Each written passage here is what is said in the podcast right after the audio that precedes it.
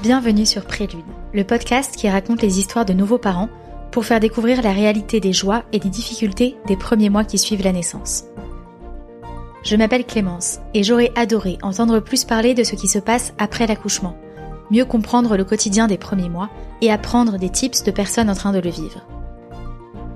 La naissance d'un enfant est un tremblement de terre, m'avait dit une amie. Ce mot m'avait marqué, mais la grossesse et la perspective d'un premier accouchement étaient déjà tellement mystérieuses que je ne me suis pas renseignée sur ce qu'il se passe une fois que l'on revient chez soi, avec ce petit être en plus dans la famille.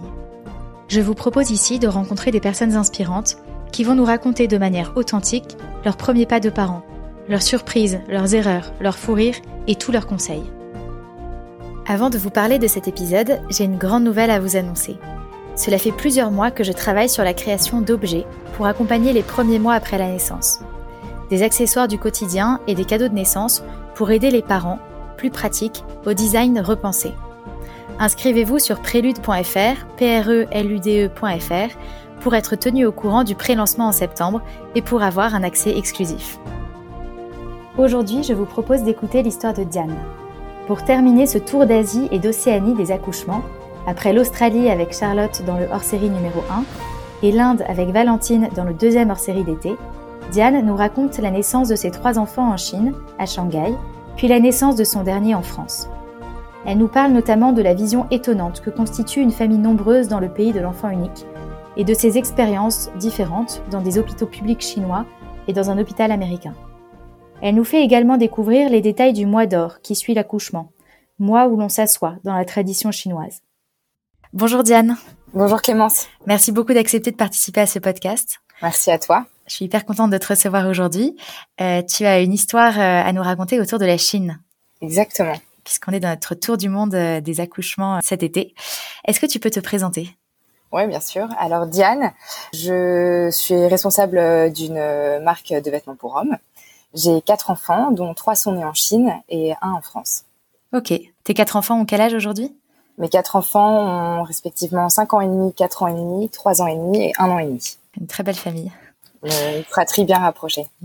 Est-ce que tu peux nous raconter dans quelles circonstances vous êtes expatrié en Chine? J'ai rejoint en fait mon petit ami de l'époque qui est devenu mon mari, qui lui euh, avait fini ses études en Chine, à, Pékin à l'époque, et tout en terminant ses études, il a euh, créé euh, une, une, boîte là-bas, ce qu'il a ancré. Et donc du coup, nous, on s'est rejoints à Shanghai tous les deux, là où lui a pu continuer son activité, et moi aussi. Lui a passé 13 euh, ans en Chine, puisqu'aujourd'hui nous sommes de nouveau euh, installés en France, et j'en ai passé 8 pour ma part. D'accord, donc c'est un pays que vous connaissez bien, une culture que vous connaissez bien. Oui, et euh, auquel on est très attaché. Pour la, ta première grossesse, comment est-ce que tu as vécu ce, cette première grossesse en Chine? Alors déjà, euh, j'ai, on a souhaité euh, mettre en route euh, un premier bébé. ça s'est fait sans encombre et on en était très heureux. mais bien sûr, il y avait cet a priori de la première fois, la première grossesse, et aussi dans un pays très différent du nôtre, où je parlais chinois, mais pas suffisamment couramment pour pour comprendre tous les tenants et les aboutissants d'un suivi médical là-bas. Et, euh, et, donc voilà, donc on s'est plongé dans ce monde-là euh, où on était euh, nécessairement aveugle parce que c'était une première grossesse, mais aussi aveugle du fait que ce soit en Chine à la chinoise.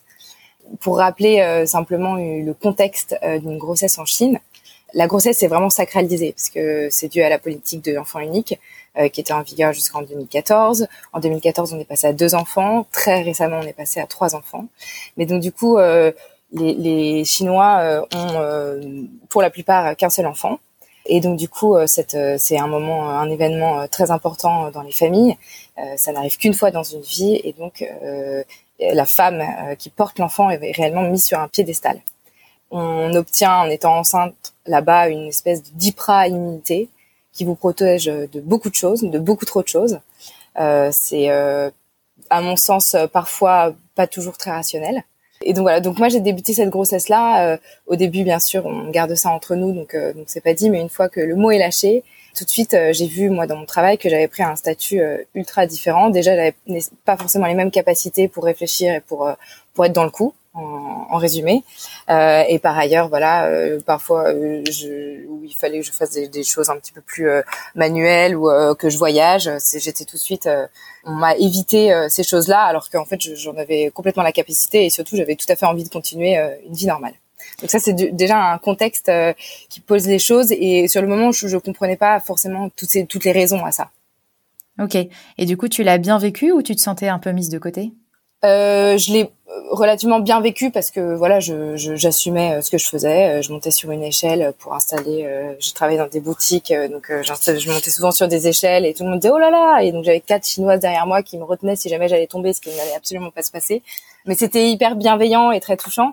mais donc je l'ai bien vécu parce que parce que je l'assumais, parce que enfin j'assumais le fait de, de justement pas être.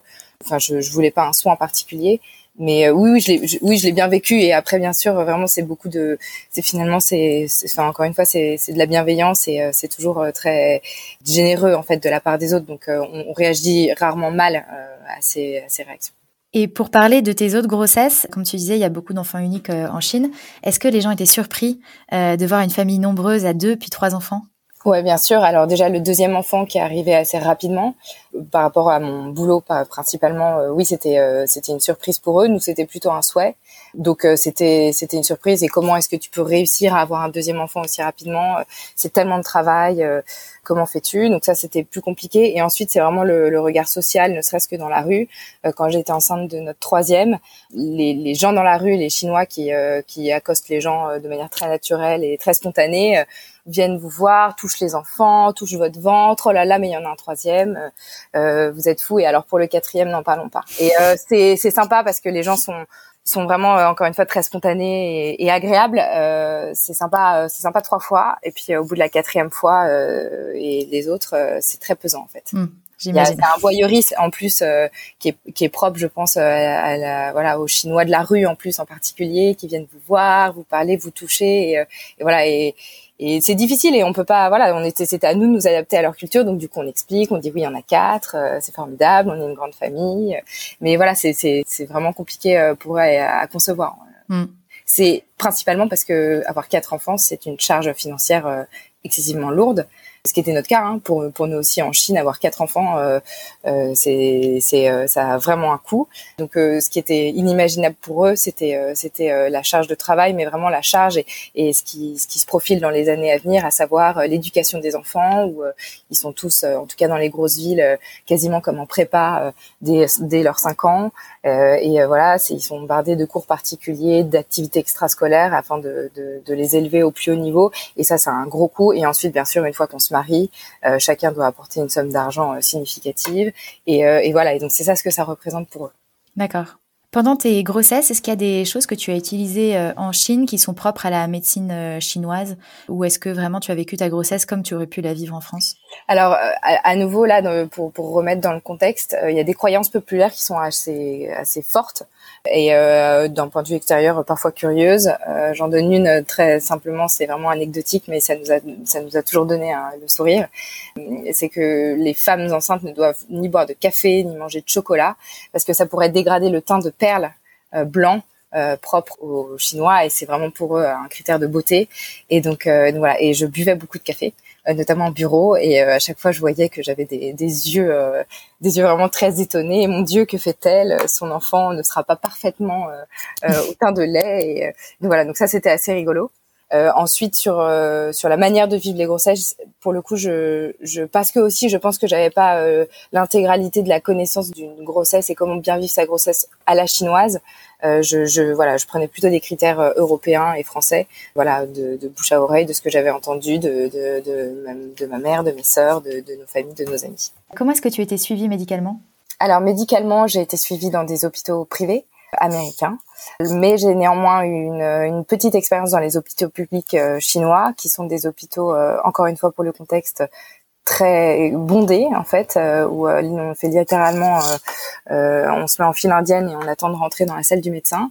C'est vraiment, c'est souvent la cour des miracles et ça peut se finir en pugilat si jamais on veut doubler quelqu'un. Ou voilà, quand c'est dans le milieu gynécologique, euh, c'est souvent des, des, des, espèces de salles de consultation dont la porte reste ouverte, où vous voyez euh, la femme avec euh, ses deux jambes en l'air et vous le voyez tout à fait. Il y a un petit drap blanc très transparent pour pour couvrir la femme, mais c'est c'est vraiment très il y a peu de pudeur et en fait ce qui est important pour ces femmes c'est d'avoir une place et de voir le médecin qui évidemment qui a la parole d'or et qui qui pourra dire qui pourra qui pourra donner un diagnostic ou qui pourra tout simplement commenter la grossesse. Donc ça déjà c'est assez particulier aux hôpitaux publics et je l'ai vécu euh, au tout début de ma première grossesse parce que j'étais pas encore assurée tout simplement euh, pour avoir euh, pour prétendre à, des, des, soins en, en, hôpital privé. Donc du coup, j'ai fait ma toute première écho de notre premier enfant là-bas et j'étais seule parce que mon mari était à l'étranger et donc j'y suis allée bien sûr avec un, une certaine angoisse de savoir est-ce que tout, tout, tout, va bien et tout, tout évolue bien. ce qui m'avait fait rire, c'est que j'ai essayé de prendre une photo de l'écho pour montrer à mon à mon mari pour lui montrer bon bah voilà voilà, c'est bon, tout va bien. Et là, tout de suite, euh, j'ai eu trois, euh, trois infirmières qui sont arrivées sur moi en disant non, non, c'est impossible, vous supprimez votre photo. Et alors que tout se passait bien et euh, voilà rapidement parce que c'est vraiment à la file indienne, mais euh, j'ai été euh, tout de suite ah ok d'accord. En fait, il faut se rappeler qu'on est en Chine et qu'on peut pas connaître le sexe parce que parce qu'on fait attention à ces choses-là et que comme il n'y a qu'un seul enfant, il y a qu'un seul bon coup. Euh, donc, donc voilà, c'est vraiment cette mentalité-là et donc ça, ça m'avait un peu refroidi sur le moment et maintenant aujourd'hui ça a du sens. Mais effectivement, donc dans les hôpitaux publics, par exemple chinois, on ne peut pas donner le sexe de l'enfant. D'accord. Euh, donc ensuite, pour ma part, j'ai été suivie dans un hôpital américain, donc euh, un suivi euh, hyper fréquent. Dès qu'on vous trouve un, un micro, euh, un éventuel micro problème, évidemment, on va faire toutes les analyses qui vont avec pour surtout pouvoir vous facturer autant que possible. Donc c'est un mélange de, de bienveillance et de soins conventionnels avec une systématique méfiance en fait. On se demande vraiment si euh, si on nous dit qu'il y a peut-être un problème par là, est-ce que c'est pour nous nous prendre deux, trois, quatre consultations en plus euh, qui nécessitent des équipements coûteux, ou est-ce que c'est parce qu'il y a un réel problème? Et ça c'était assez inconfortable parce qu'on peut jamais avoir une lecture euh, saine mmh. de ces comportements. Euh, donc euh, pour ma part, donc j'ai été suivie euh, là-bas pour toutes mes grossesses et ça s'est globalement très bien passé. Mais voilà, dans les hôpitaux américains, vous avez les nurses qui vous accueillent, vous pèsent, vérifient que les, les signes vitaux vous concernant et aussi pour le bébé vont bien. Et ensuite, euh, donc voilà, quelqu'un va vous faire une échographie, un technicien en gros, un échographe, mais qui est vraiment technicien, qui est largement en dessous du niveau d'un médecin. Voilà, vérifie et, et font les, les, examens. Et ensuite, le médecin arrive, je pense 2 euh, minutes 30 en moyenne, et euh, vient vous commenter euh, et pour ma part, euh, notre médecin, qui était la même pour les quatre enfants, était très rigolote parce qu'elle nous faisait rire. Elle disait en anglais "The baby is pretty average". Et voilà, et elle repartait. Et euh, donc c'était en fait très peu lisible. J'ai eu la chance d'être accompagnée pour ma première et ma deuxième grossesse par une sage-femme française qui était en Chine qui elle avait été dans une formée dans une clinique à Paris qui prenait le physiologique et vraiment l'accompagnement des femmes euh, pour à l'écoute de leur corps, ce qui était très loin de ce que j'avais pu euh, connaître et en tout cas expérimenter dans le tout début de ma grossesse. Et elle m'a donné un œil nouveau et un support euh, hyper important déjà parce que elle m'expliquait en fait les stades de ma grossesse et ce qui se passait réellement parce que en fait the baby is pretty average ça vous raconte pas grand chose mm. sur l'évolution du bébé et ensuite elle m'a donné beaucoup de confiance dans l'accouchement et voilà la manière de l'appréhender sans souffrance ou en tout cas comment gérer gérer c'est ce moment qui, qui est un chamboulement pour le corps.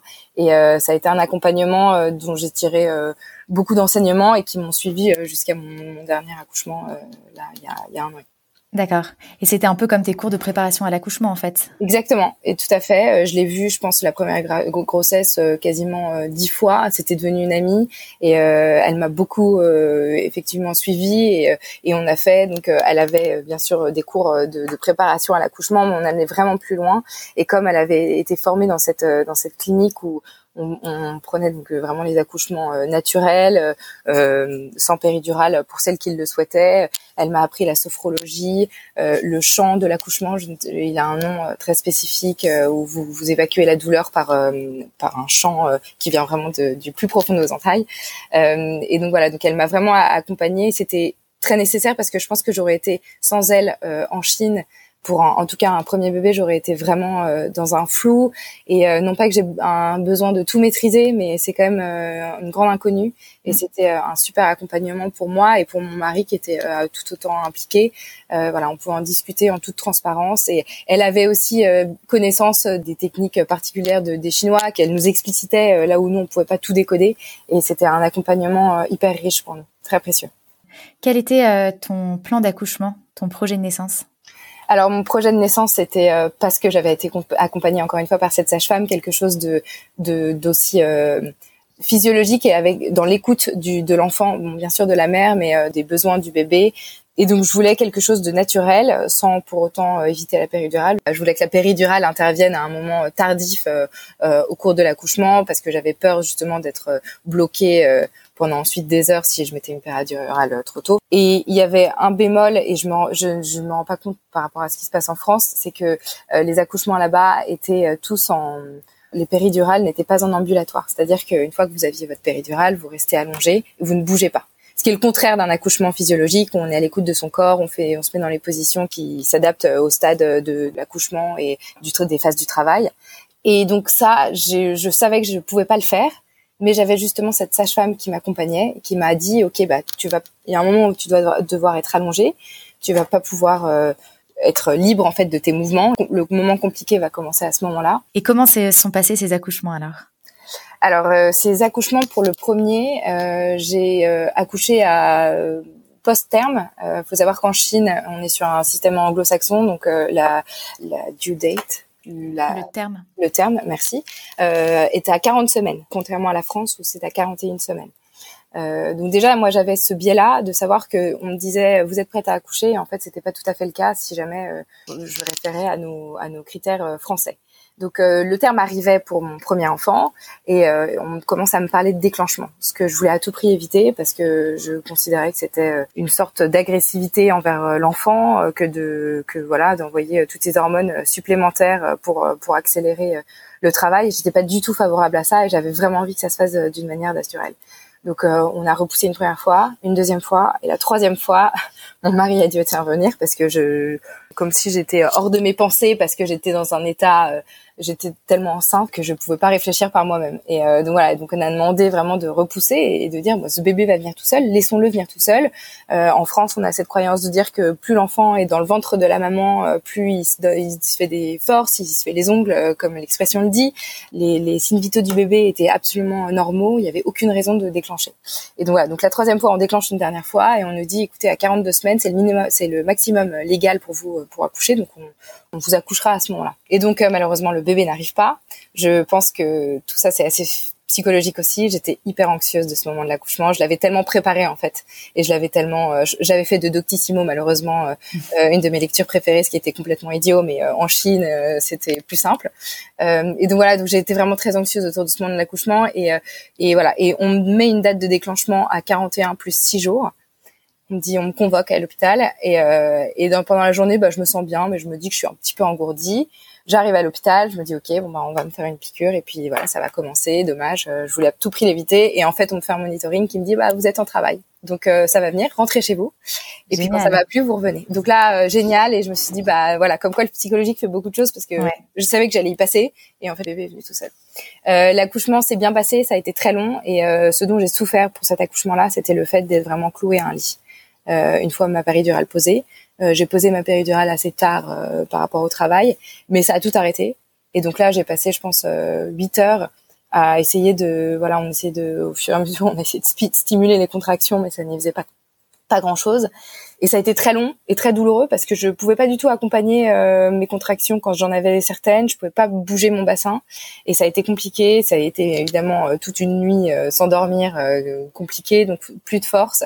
Et, et, voilà, je me rappelle de ces mots de d'abandon, euh, enfin juste avant que le bébé sorte, en disant écoutez, euh, c'est pas grave, ouvrez-moi, euh, allez-y sans moi, je suis plus là, je j'y arrivais plus. C'était vraiment huit heures où on m'a dit de pousser, alors qu'en France il y a un minimum de temps, c'est très rigoureux et c'est très suivi en France. Et là, pendant huit heures, en fait, j'ai dépensé toutes mes forces à essayer de de, de, de pousser un bébé, alors que c'était absolument pas le moment de le faire. Et ça, c'était vraiment compliqué. Et j'avais cette sage-femme là dont je parlais française qui m'accompagnait et pour elle, c'était très difficile à gérer aussi parce que elle avait, elle avait aucune, euh, elle n'était pas médicalement euh, requise. Elle était là en tant que support. Elle avait absolument pas le droit de, de faire d'acte médical. Donc elle m'accompagnait, mais voilà, en étant clouée sur un lit, c'était plus compliqué. Mm.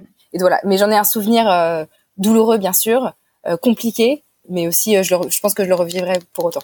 Mm. Donc, donc voilà. Donc c'était, je, je m'étais bien préparée, mais c'est vrai que les pratiques chinoises euh, se sont se, se sont vraiment mises euh, dans le chemin de cet accouchement, je pense, parce que j'ai été bloqué et on m'a pas donné tous les moyens de le faire, euh, je pense, d'une autre manière. Après, ça aurait pu se dérouler de plein de manières. Et à la fin, tout s'est très bien passé puisque le bébé est arrivé en pleine forme.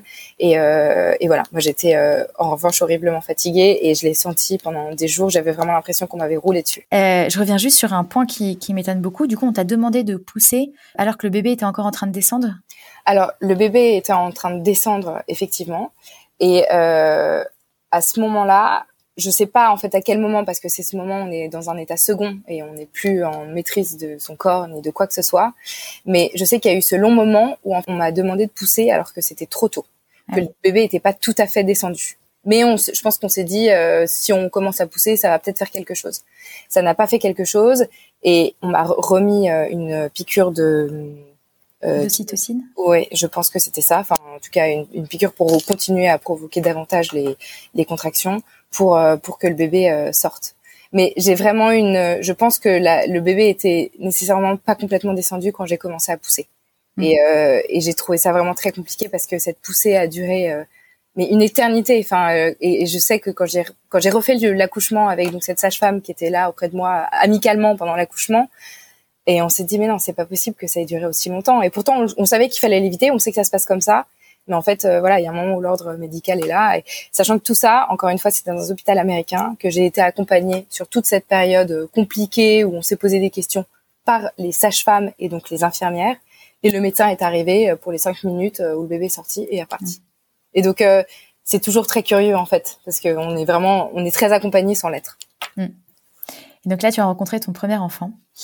Et ouais. Et alors là, bah, on oublie tout, alors que c'était quand même un moment très dur euh, et c'était euh, c'était c'était incroyable. Je, c'était une émotion euh, qui nous envahit et qui une un bonheur infini et ce dont je me rappelle le plus autour de cet accouchement, au-delà de la douleur et d'une fatigue vraiment immense que j'avais jamais ressentie, c'est qu'on a été dans notre bulle pendant trois jours, d'abord à l'hôpital puis ensuite chez nous. On s'est complètement on était murés dans notre dans notre bonheur et c'était euh, c'était vraiment exceptionnel et tous les deux en, extase devant ce bébé qui était le nôtre, qui était en bonne santé et, euh, et c'était extraordinaire. Et en plus, ce premier enfant est né en plein milieu du Nouvel An chinois, un moment où, la Chine est complètement arrêtée. Tout, tout, tout, le monde, nous compris, on était en apesanteur, on était hors du temps et c'était euh, c'était absolument incroyable. Et c'est c'est un moment vraiment magique et ouais, c'était super. Vous saviez si c'était un garçon ou une fille? Non, on savait pas. C'était une surprise. Après, grâce aux mamas chinoises de la rue qui commentaient à tout va mon ventre, tout le monde m'avait dit que c'était un garçon. Donc euh, j'avais pas vraiment le, le, choix de le laisser secret ou non. Elles viennent toucher votre ventre et ah ça c'est un garçon, c'est un garçon à coup sûr. Voilà donc j'avais cette euh, cette euh, oui je je, je, l'attendais euh, en mm. tant que garçon. Je n'ai pas été surprise que ce soit un garçon. Je pense que je l'aurais été si c'était une fille. Donc ça c'était un premier accouchement riche en riche en émotions bien entendu et et en relisant mon accouchement encore une fois j'ai trouvé ça je me suis dit ça s'est pas passé comme ça aurait dû parce que je trouve que on n'a pas fait tout pour euh, que je ne souffre pas et ça m'a un peu agacé. Après tout tout s'en va et euh, je pense que c'était déjà ça s'est passé dans de très bonnes conditions euh, par rapport à d'autres et, tout s'est bien passé donc je, je, je reviens pas dessus parce que je trouve ça pas nécessaire. Ensuite pour mon deuxième accouchement ça s'est passé de manière très simple parce que je pense que moi pour moi la barrière l'angoisse était levée d'une certaine manière. Bien sûr on retourne accoucher une deuxième fois on sait que ça va être compliqué. Est-ce que ça va être aussi compliqué la dernière fois? Est-ce que ça va être plus simple? On se dit allez c'est un deuxième ça va être plus simple. Ça a été le cas. J'ai été accompagnée euh, cette fois encore amicalement pendant l'accouchement par cette sage-femme et tout s'est super bien passé et et voilà, et c'était c'était c'était super. Pour mon troisième accouchement, en revanche, euh, qui était donc pour notre fille, j'ai été déclenchée à 37 semaines dans l'urgence parce que j'avais un saignement très important du placenta. Et euh, je suis donc arrivée euh, avec des pertes de sang euh, conséquentes en pleine nuit à l'hôpital, seule d'abord parce que mon mari attendait que notre nounou vienne s'occuper des deux premiers. Je me suis retrouvée dans une salle d'accouchement avec 11 Chinois, des Chinois chinois qui parlent pas trois mots d'anglais. Euh, pourtant, on est dans un hôpital, dans un hôpital américain, mais qui parlait pas trois mots d'anglais et qui commence à faire des échos, à tout toucher. Et euh, là, j'étais euh, complètement instrumentalisée et absolument pas en mesure de, de, comprendre ce qui se passait. Et j'ai senti beaucoup d'agitation et c'était un moment assez désagréable. Et jusqu'à ce que mon mari arrive, qui en chinois, il exige qu'on appelle notre médecin laquelle est arrivée en une demi-heure, euh, a resté auprès de moi. On a fini par euh, me déclencher, me préparer pour une césarienne, mais me déclencher naturellement et ça a fonctionné. En une heure, euh, notre fille était là sans problème. Elle n'avait pas eu de, de conséquences de, cette, ouais, de cette de, ce, de ces saignements de placenta.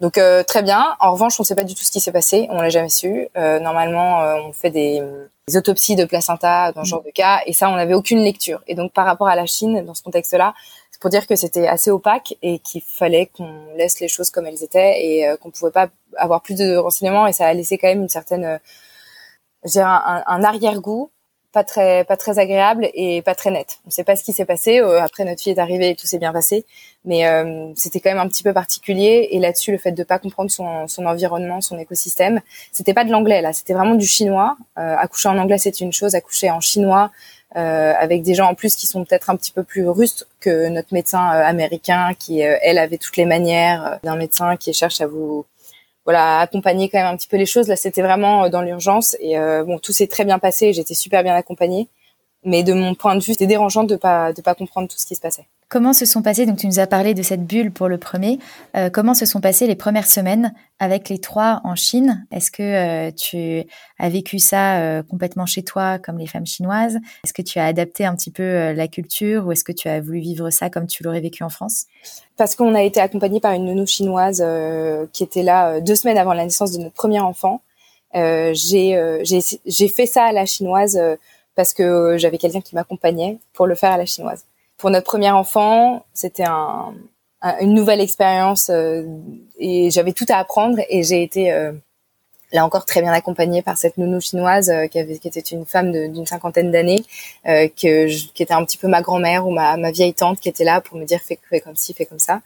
Euh, et elle m'a permis et elle m'a surtout conseillé de tout faire de manière très calme et justement de selon la tradition chinoise, zuo yuezi, qui veut dire en fait s'asseoir pendant le mois et en fait, c'est cette tradition chinoise qui veut que après l'accouchement, pendant 40 jours, la femme est allongée, donc euh. Elle est là pour pouvoir aux besoins de son bébé et elle ne doit subir aucun choc thermique pour que son corps se remette bien de ce chamboulement qui s'est euh, qui s'est passé. À savoir que pendant l'accouchement et pendant la grossesse, le corps est rempli d'hormones et ces hormones-là doivent s'évacuer et euh, les choses doivent se remettre à leur place dans leur corps. Et donc, euh, on évite les chocs thermiques pour que tout ça se fasse naturellement et que ce soit pas provoqué. Euh, donc ça, c'est dans la pratique euh, et c'est une pratique que je ne pourrais euh, que conseiller.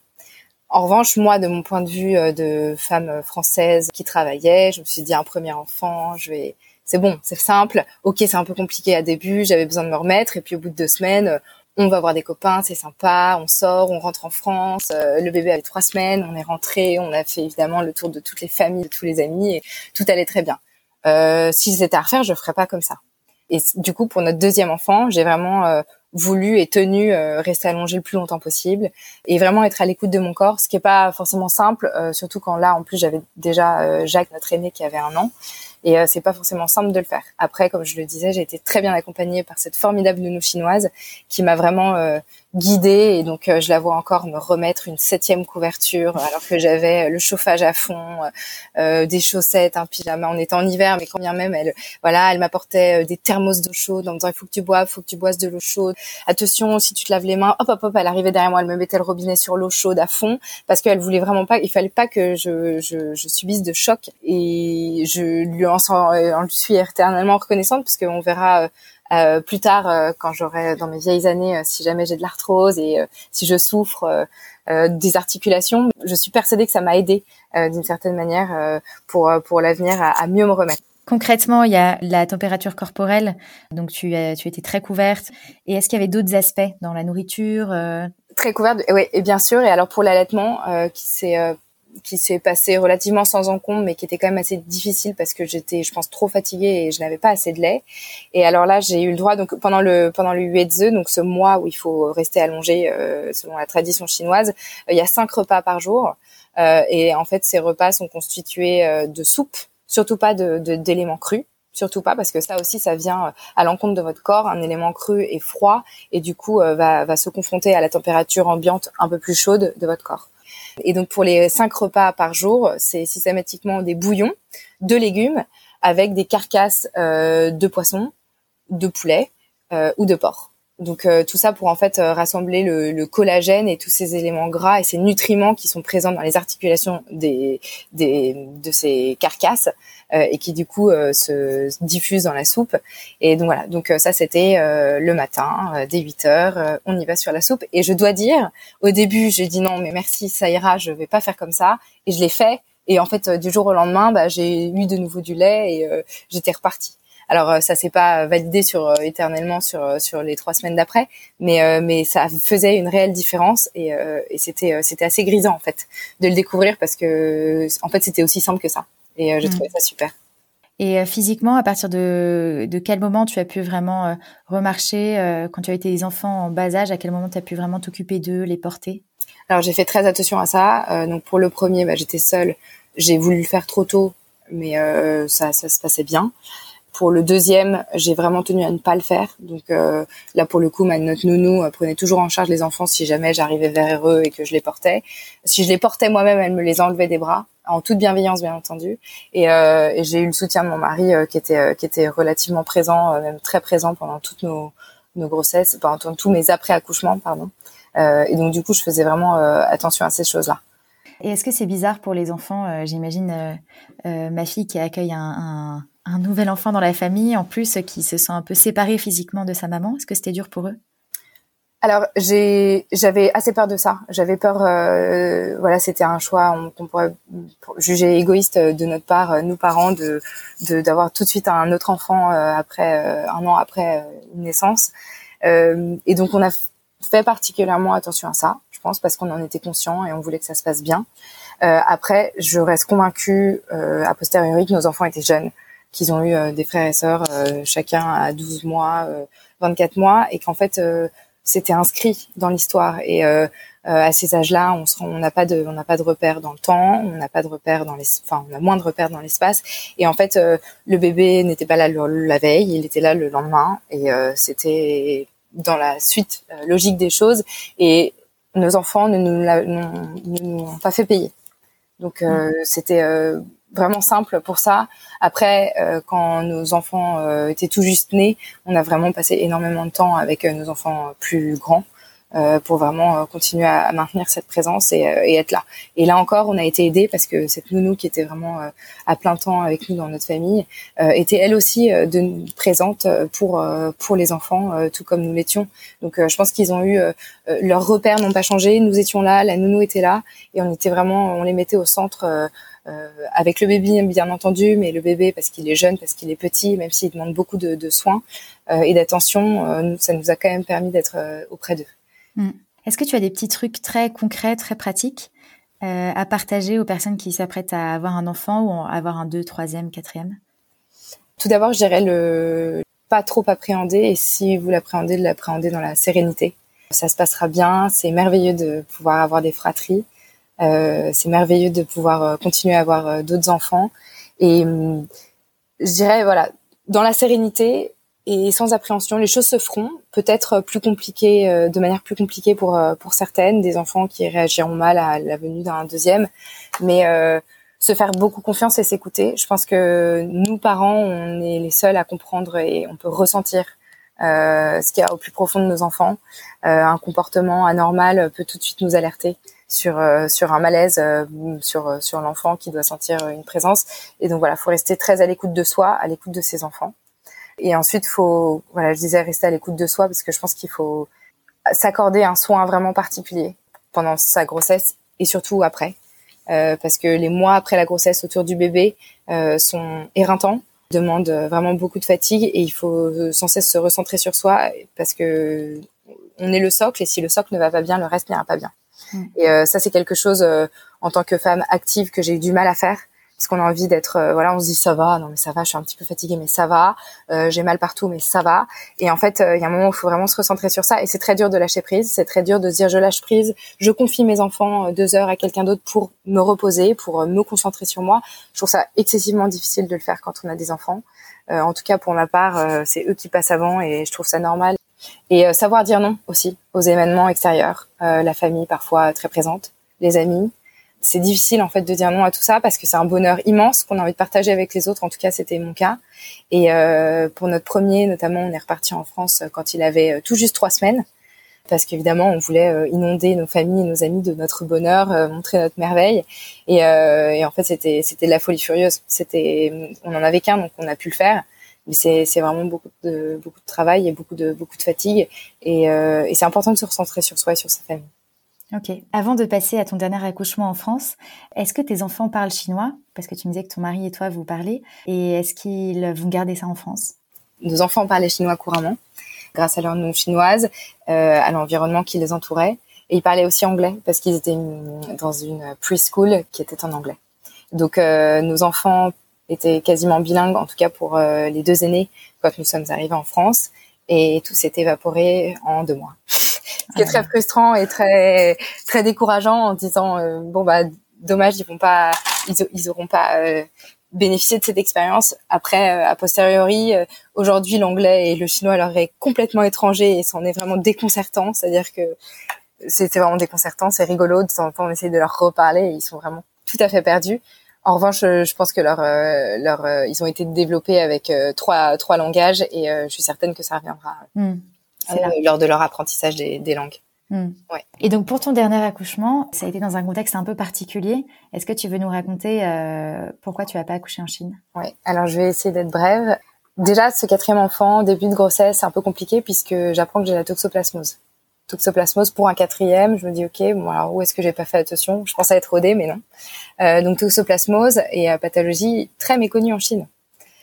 Donc euh, j'ai la toxoplasmose dans mon hôpital, euh, donc on me le décode dans, dans l'hôpital américain dans lequel je suis suivie, et on m'explique qu'ils n'ont pas les outils pour euh, mesurer le degré de gravité, en d'autres mots pour faire la myosynthèse et pour déterminer le début de la toxoplasmose et savoir si ça a traversé le placenta et si c'est dans le liquide amniotique, si la bactérie est dans le liquide amniotique et donc au contact du bébé. Et donc du coup, on m'explique que mon hôpital américain, par le biais d'une infirmière, va m'accompagner en consultation dans un hôpital public. Donc je vais dans l'hôpital euh, de la fertilité et des enfants euh, en Chine à Shanghai, accompagnée par une infirmière euh, de notre hôpital américain. Et là, j'étais seule, sans mon mari. J'arrive dans une cour des miracles où je pense qu'on est dans une salle d'attente de 500 personnes. Je prends un ticket. Je passe 7 heures plus tard dans une pièce grande ouverte où on m'explique qu'on va me faire une prise de sang puis qu'on verra. Donc j'attends littéralement toute une journée pour ça. Dans l'angoisse, dans l'anxiété parce que on ne savait pas de quoi il s'agissait. Euh, on savait que ça pouvait être euh, pas grave du tout si jamais le, la toxoplasmose euh, n'avait pas traversé le placenta, ou alors si ça avait traversé le placenta, c'était plus embêtant. Donc on est dans cet inconnu là, et trois semaines après, je reviens pour le résultat, et là on me dit que le bébé a 30% de chance d'avoir un problème. Voilà, c'était et donc du coup on me conseillait d'avorter. Oh là là. Et en fait, euh, ça, faut remis dans son contexte, on le comprend beaucoup mieux. Euh, il y a qu'un seul enfant en Chine, euh, parfois deux dans les familles.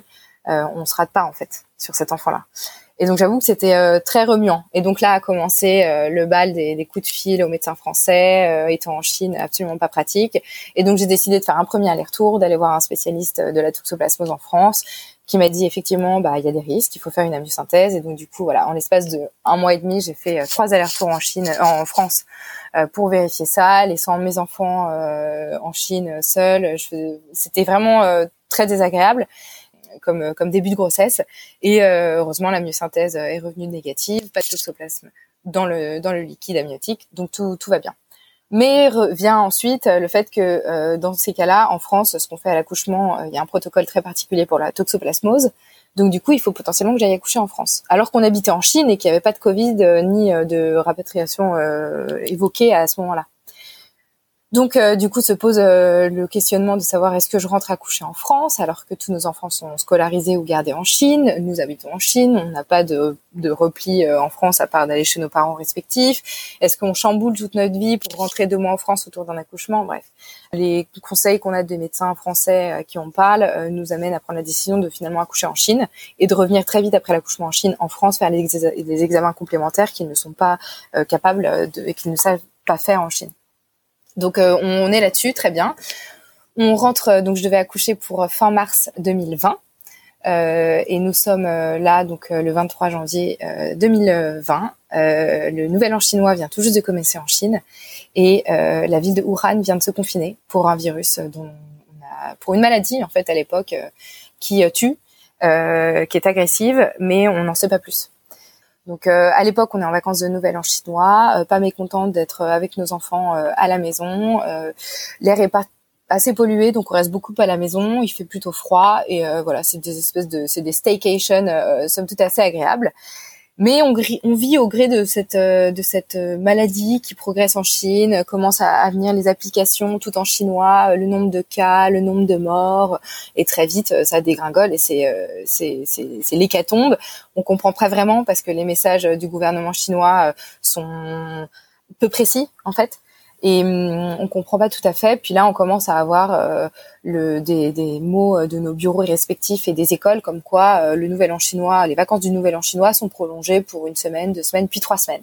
Quand on voit trois semaines, on se dit les écoles sont fermées pendant trois semaines, on va pas laisser les enfants trois semaines dans un appartement, ça va pas être possible. Donc à ce moment-là, on prend notre jambe à notre cou et on réserve à la hâte un vol pour Phuket, vol direct, là où il y a des hôtels et des kids clubs qui nous permettent de bosser en parallèle et d'avoir les enfants pris en charge et c'était direct. Et Phuket était une ville, euh, une, île euh, de Thaïlande suffisamment internationale avec un hôpital qui pouvait nous mettre en confiance si jamais il y avait un problème avec euh, avec le bébé. Donc nous partons à Phuket pour dix jours. Et puis la situation se dégrade et on vit un moment hyper compliqué parce qu'on est anxieux. On est dans une chambre de 20 mètres carrés avec nos trois enfants, à nouveau moi enceinte de 7 mois et demi. On sait pas ce qui se passe, on comprend pas. Et, et là, le Quai d'Orsay nos familles nous appellent, rentrez en France. Euh, vous ne vous rendez pas compte, je me rappelle d'une phrase qui m'avait dit, euh, c'est le, vous voyez au loin le tsunami arriver, mais vous n'êtes pas encore dedans. Et je me rappelle de cette phrase qui en fait est tellement vraie sur tout ce qui s'est passé après. Et, euh, donc voilà, donc on prend tout ça un peu à la légère, mais on est quand même concerné et on sait pas vraiment quoi faire. J'appelle l'hôpital, je me rends compte qu'il y a plus de médecins tout le monde est parti. C'était des médecins, enfin mon médecin qui était américain est parti. Il a un remplaçant chinois, mais évidemment je suis pas en confiance avec le remplaçant chinois qui parle pas forcément très bien anglais. Je sais pas dans quelle main je suis. Et donc voilà. Et donc par la force des choses, on rentre en France euh, le 10 février 2020 et avec euh, dans nos valises euh, trois maillots de bain, un pantalon et c'est tout. Et là on rentre en France et donc je je voilà, je vais accoucher en France, je m'installe chez mes parents avec mes trois enfants dont j'ai la charge. Mon mari va bosser. Moi, je suis hyper flexible et donc euh, je bosse un peu de la maison et je m'occupe des enfants. J'essaie de trouver des babysitters. Je les laisse à des babysitters qu'ils ont jamais vus. C'est une différence tous les jours, mais c'est pas grave. Et, euh, et, voilà, et on essaie de comprendre euh, ce qui nous attend. Et au fur et à mesure du temps, nous nous confinons le 15 mars 2020. mes parents ont la gentillesse de prendre avec eux nos trois aînés pour aller se confiner avec eux dans le sud-ouest de la France. Nous laissent ensemble avec mon mari à Paris dans l'attente de cet enfant qui ne saurait arriver. Et là, j'attrape le Covid. Donc je suis euh, à deux doigts d'accoucher avec le Covid. Ah J'appelle mon gynécologue que je ne connaissais absolument pas puisque ça faisait un mois qu'il me suivait et qui me dit ah bah si vous avez le Covid ça va être très compliqué, vous allez accoucher seul, puis on va vous déclencher, c'est beaucoup plus simple, vous comprenez, il y a toute une organisation et voilà donc euh, là je me dis euh, c'est pas possible, ça va être ça va être c'est tout ça pour ça quoi, c'est c'est vraiment compliqué. Je pense que j'aurais préféré accoucher en Chine. Enfin je, je je sais pas à quoi penser et c'est vraiment un tremblement de terre. Et donc là, bah, j'apprends ça. Et évidemment, j'étais déjà à terme. Et donc là, je vois le moment où en fait, je vais jamais accoucher parce que j'ai une anxiété telle et un degré de stress qui est énorme. Je, voilà. Et accoucher sans mon mari, je trouvais ça vraiment compliqué. J'avais fait trois accouchements en Chine dans le même hôpital. Je savais comment ça se passait. Là, passer côté français, je savais pas comment ça se passait. Et toute seule, c'était vraiment pas ce, que je souhaitais. Et euh, donc voilà. Donc euh, mon médecin finit par me rappeler en me disant, écoutez, là, il faut vraiment qu'on vous accouche. Vous êtes euh, trop loin dans votre terme. Euh, j'ai quand même accouché pour ce quatrième enfant euh, le plus tard possible. Donc tous mes autres enfants sont nés avant. Ah oui, il y avait un vrai truc psychologique. Ah bah énorme, ouais. Et donc euh, mon médecin m'appelle en me disant bah c'est maintenant, il faut que vous veniez. Donc là je, je m'agace et puis je me dis en fait de toute façon j'ai pas de choix, donc je vais y aller. pour des raisons de planning, c'était plus simple pour lui. Donc on discute un petit peu. c'était pas une discussion facile, mais donc du coup je lui dis écoutez bah j'attends demain et si c'est pas là demain, je viens demain. Donc on s'accorde là-dessus il s'arrange et en fait trois heures après euh, en travail euh, voilà et puis c'est allé très vite. Euh, avec ce moment désagréable de mon mari qui m'accompagne à la maison pendant mon travail que je voulais évidemment faire le plus possible à la maison avec mon mari à côté en pleine nuit et, et ensemble. Bon il se trouve que c'est voilà ça s'est passé comme ça mais en fait très vite j'ai dit écoute j'en peux plus il faut que j'y aille. Et donc là je me rappelle de ce moment où je me dis je veux pas qu'on se quitte mais en fait j'en peux plus. Je c'est le moment quoi Donc mon mari m'emmène à l'hôpital et on se dit au revoir sur le parking. Et ah. puis j'avais appelé, j'avais une, une sage-femme qui m'attendait de, sur l'entrée du parking et c'était vraiment Enfin vraiment là c'était comme dans les films et je me dis c'est pas possible que ça se passe comme ça donc on se dit au revoir euh, d'un geste de la main, euh, bon courage et puis à dans à dans trois jours quoi. Donc j'y vais, je rentre, j'avais le Covid encore une fois donc du coup bah j'étais masquée, on me met une une veste de protection et là moi qui été en contraction de je pense de fin de travail, j'en pouvais plus. Euh, on me dit euh, surtout vous ne touchez pas les murs, je vous fais prendre un chemin un peu différent que le chemin classique. Donc du coup, je me retrouve dans des escaliers de service et tout. Je me dis mais et en fait j'étais une paria. Il fallait que personne me touche. Et là, je rentre dans la salle d'accouchement directement avec mon manteau, ma valise, tout ça. Et, euh, et j'ai une sage-femme qui est là pour moi pour me suivre jusqu'à la fin de mon travail, qui a été en fait très rapide parce que j'étais déjà quasiment en train d'accoucher. Et, et voilà. Et j'accouche et avec une seule personne. Et, euh, et ensuite, euh, les personnes, le pédiatre et les personnes qui sont arrivées ensuite euh, pour prendre soin de moi et du, de notre fils euh, étaient elles-mêmes. Euh, elles avaient double charlotte, double combi de protection, double surchaussure. Et en fait, pendant ces 48 heures qui, à, à l'hôpital, j'ai été vraiment considérée comme une paria. Et c'était assez compliqué.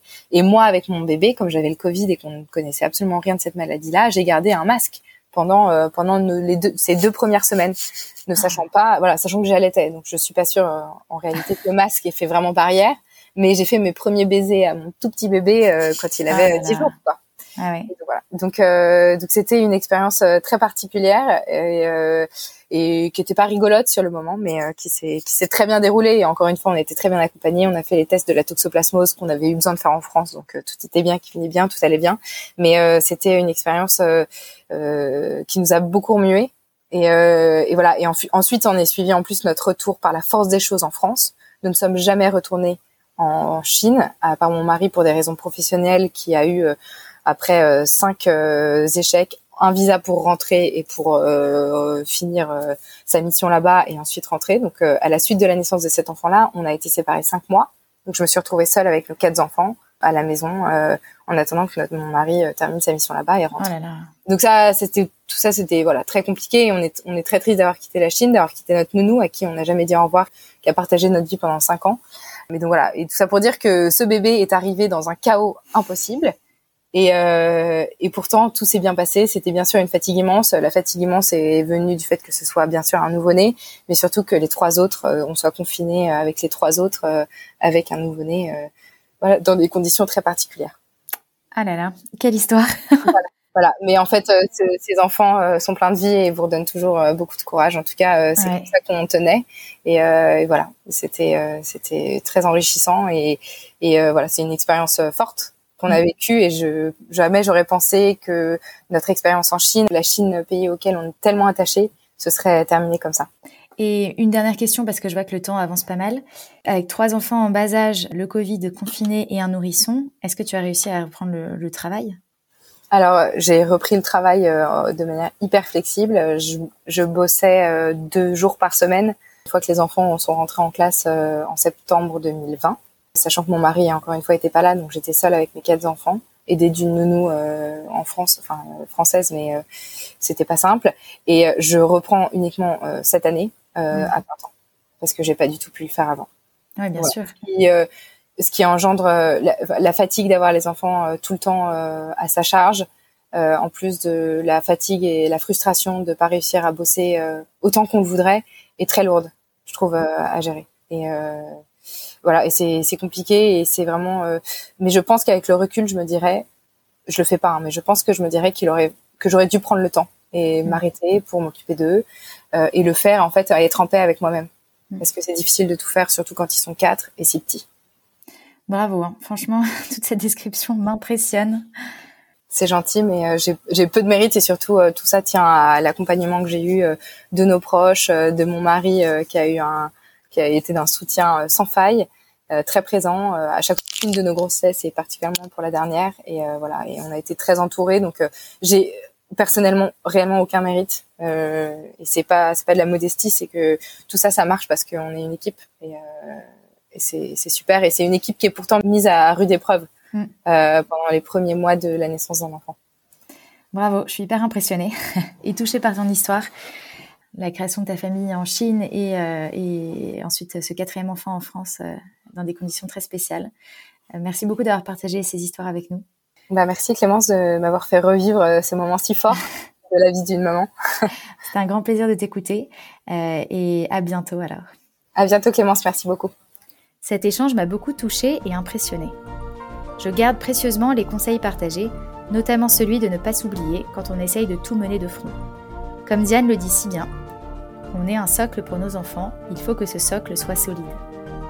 Et après cette discussion, j'ai très envie d'essayer le mois d'or. J'espère que cet épisode hors série vous a inspiré. Rendez-vous sur Instagram sur Prélude Paris et sur le site prélude.fr, e -E pour en savoir plus sur la suite du projet. À bientôt!